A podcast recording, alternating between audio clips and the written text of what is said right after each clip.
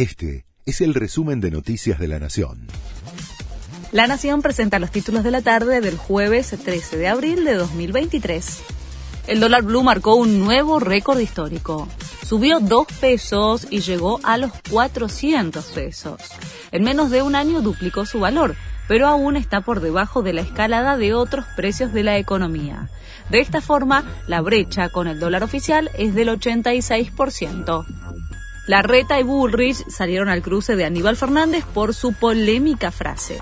El ministro de Seguridad dijo que las calles van a estar regadas de sangre y de muertos si gana la oposición las elecciones. Están los que encienden el fuego y estamos los que lo apagamos. Violentos nunca más, escribió Rodríguez Larreta en Twitter. Las calles ya están regadas de sangre y muerte por si usted no se enteró. Háganse cargo, respondió Patricia Bullrich. La Universidad de Buenos Aires tendrá su primer Festival Internacional de Cine. Será entre el 25 y el 30 de julio, dedicado a la temática de cine y democracia en el marco de los 40 años de la recuperación democrática en el país.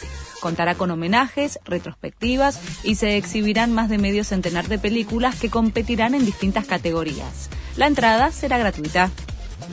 Otro día de protestas en Francia.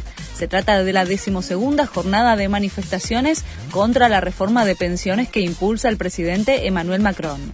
Mañana será un día clave. El Consejo Constitucional va a decidir si valida o no la ley que aumenta la edad jubilatoria. Messi está entre las 100 personas más influyentes del mundo. La revista Time incluyó al rosarino en su listado anual. Roger Federer fue el encargado de escribir sobre Lío. Lo destacó como un mago y remarcó su grandeza constante durante tantos años. Este fue el resumen de Noticias de la Nación.